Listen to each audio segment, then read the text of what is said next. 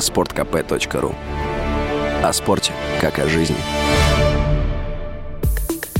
Вот уже 15 лет, с 2007-го, дистанционная продажа алкоголя в розницу российским законом запрещена. То есть заказать бутылку на дом нельзя ни по телефону, ни через интернет, разве что по серой схеме, нелегально. Но скоро закон могут пересмотреть, а право доставлять спиртное предоставить Почте России. И уже в апреле почтальоны понесут первые бандероли тем, кто идти за бутылкой в магазин не хочет или не может. Это следует из заявления, которое в интервью РБК сделал директор Почты России Максим Акимов. Соответствующий законопроект обсуждается, сказал он он. Правда, вскоре пресс-служба организации уточнила, сроков запуска эксперимента пока нет. О том, насколько готова Почта России к новой функции, мы спросили директора информагентства «Инфолайн» Ивана Федякова.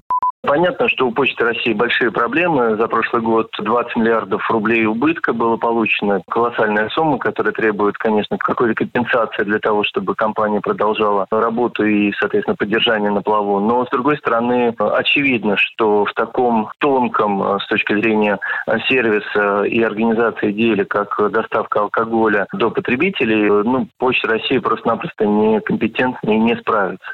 Важно уточнить, законопроект, о котором сказали в Почте России, предполагает доставку на дом не любого алкоголя вообще, а только вин, в том числе игристых и крепленных, причем только российских. Кроме того, доставлять в день заказа не будут, лишь на завтра. С учетом всех этих оговорок, доставка на дом вина совершенно нормальная практика и способствовать пьянству не будет, считает руководитель Центра исследований федерального и регионального рынков алкоголя Вадим Дробис.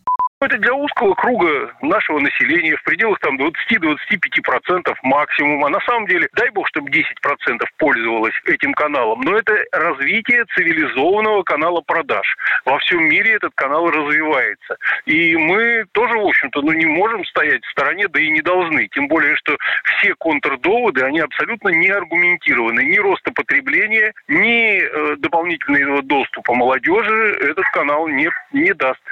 Добавлю, эксперимент по продаже и доставке вина через каналы Почты России уже намечался сначала на прошлый год, затем на этот, но пока что дело буксует. И все же будем надеяться, что после его запуска теряться на пути к заказчику бутылки не будут, ведь судя по тому, насколько оперативно почта доставляет обычные посылки, проще будет сходить в соседний винный магазин самостоятельно. Василий Воронин, Радио «Комсомольская правда».